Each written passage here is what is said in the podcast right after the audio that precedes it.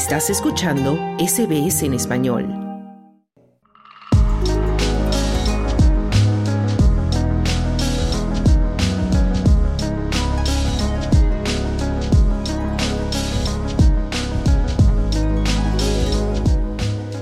El abierto de tenis de Australia sigue desarrollándose con toda la emoción deportiva. Por eso hoy te traemos otra historia de vida relacionada con esta disciplina. Se trata de la historia de José Mainella, un entrenador de tenis argentino que llegó a Australia para mejorar su inglés y aprender nuevas técnicas de entrenamiento. Después de cinco años trabajando aquí en lo que es su pasión y conociendo desde dentro el mundo del tenis, José destaca el apoyo que se da al deporte en Australia y considera que justamente el Abierto de Australia es una fiesta que demuestra toda esta pasión y entusiasmo Ozzy por el tenis.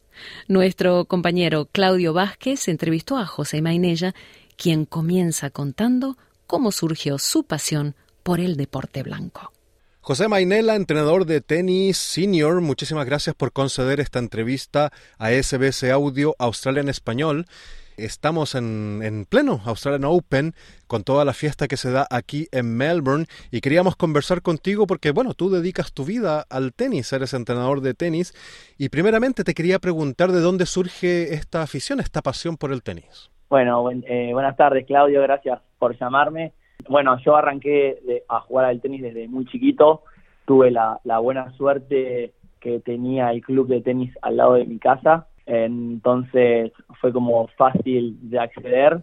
Una anécdota linda es que no tomé clases de tenis cuando era chico, aprendí por yo mismo, viendo jugar a, a, otros chicos, viendo jugar a adultos y me hice amigos de algunos profes y ellos me tiraban algunos tips para que yo mejore mi técnica, pero bueno, fue como así arranqué mi, mi pasión por el tenis. Cuando, cuando fui adolescente eh, entrené y ahí sí tomé clases y jugué en torneos a nivel nacional y bueno, cuando ya estaba cerca de los 18 años sabía que era muy difícil por ahí llegar a la alta competencia, entonces decidí eh, estudiar.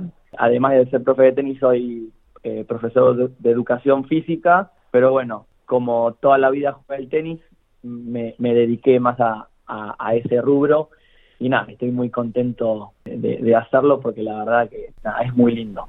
Y bueno, José, tú nos estabas contando que alcanzaste a jugar torneos nacionales en un país que es sumamente competitivo, ¿no? En el mundo del tenis, que ha tenido grandes campeones y que los sigue teniendo, algunos de ellos van a estar presentes en el Australia Open. ¿Cómo fue esa decisión? ¿Es muy duro decirse a sí mismo, quizás no tengo el alto nivel para seguir compitiendo, o quizás sí, si lo sigo intentando podría llegar lejos? ¿Cómo viviste esa situación?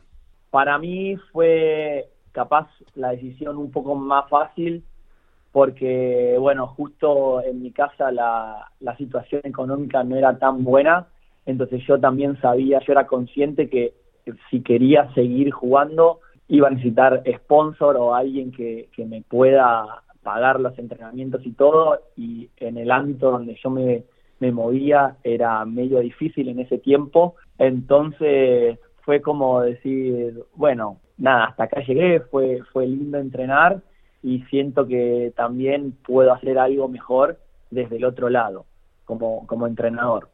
Y José, tú justamente estás hablando ahora de este tema de los sponsors, ¿no? Porque según entiendo, en Latinoamérica es difícil no llegar a ser un tenista profesional porque se necesita de recursos y no necesariamente los gobiernos están detrás de los deportistas como sucede en países desarrollados. ¿Es así? ¿Es muy difícil llegar a ser un tenista profesional? Bueno, hace mucho que ya no estoy en el, rubro en Argentina, pero me acuerdo que en ese momento sí, era muy difícil y además de, hay, hay otra cosa, obviamente que lo económico es muy importante, pero hay otra, otro problema que creo que es la locación geográfica de Argentina, que estamos muy lejos también a nivel de, de alta competencia, entonces si vos no, no tenés alguien que te ayude económicamente, no puedes viajar por ahí a Europa o a Estados Unidos, donde está el nivel, el alto nivel, ¿no? Donde están jugando todos los profesionales. Entonces ahí se hace más difícil.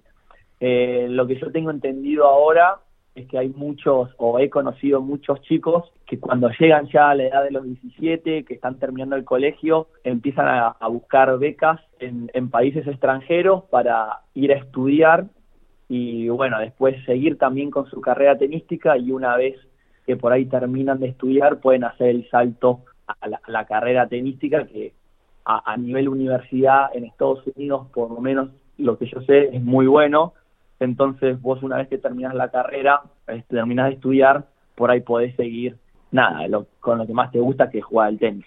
Y cambiando un poco de tema, volviendo a tu vida personal, José, bueno, tú ahora estás en Melbourne, eh, bueno, y ejerces como profesor de tenis aquí en, en, esta ciudad, la ciudad de la Australia Open. ¿Qué circunstancias te trajeron a Australia? Bueno, la verdad que fue por un poco aventura en Argentina, nada, tenía un buen trabajo y, tenía mi propio emprendimiento, o sea, tenía mi propio escuela de tenis, pero fue la aventura de, ir y, tratar de, dar clases en otro idioma, la experiencia de, conocer también más gente. Yo cuando antes de llegar acá mi inglés no era tan bueno, entonces también pensé, bueno, irme a un país de habla eh, inglesa me va a ayudar a, nada, a hablar mejor, a mejorar y ver cómo me va y, ver y, ver cómo es otro país y, conocer cómo es el sistema de entrenamiento en otros en otros países y nada por eso fue un poco de las razones que, que vine acá a Melbourne ¿Y cómo ha sido la experiencia hasta ahora? ¿Cómo ha sido tu experiencia profesional y también, digamos, la vida en general? ¿Cómo te ha tratado Australia? La verdad, muy bien, eh, no me puedo quejar. Yo cuando ya apliqué a la visa en Argentina, ya empecé a enviar currículums acá en Australia y bueno, tuve algunas entrevistas online y dio la casualidad o por ahí la suerte que una academia acá en Australia, en Melbourne, me llamó y me dijo que necesitaban profes, así que ya desde Argentina había conseguido un trabajo. Al principio, obviamente fue fue muy duro porque obviamente te vas de tu país, te vas a a, un lugar donde no conoces a nadie, eh, es totalmente diferente todo el sistema de, entrenamiento y cómo se dan las clases, eh, bueno, el idioma también, al principio es como la barrera por ahí más alta de, superar, o fue para mí, y, pero bueno, nada, de a poquito fui metiendo, me fui tratando de, investigar, de, ayudar a otros profes, de, de preguntar de cómo, cómo hay que hacer acá para, para seguir creciendo. Y la verdad que tuve la suerte que en la academia donde yo arranqué en el 2019 es la misma academia en la que estoy ahora, así que tengo como una trayectoria de ya más de cuatro años ahí. Y nada, es, es buenísimo porque yo siento como profe de tenis, vos vas progresando y vas viendo el progreso de tus estudiantes a lo largo del tiempo. Entonces, haber estado en un mismo lugar me, me hizo ver eso, eh, ¿no? Lo que eh, el progreso de los chicos, el progreso de los adultos. Y bueno, nada, la academia siempre me, me, me ayudó en un montón de cosas, a nivel académico, a, a nivel profesional.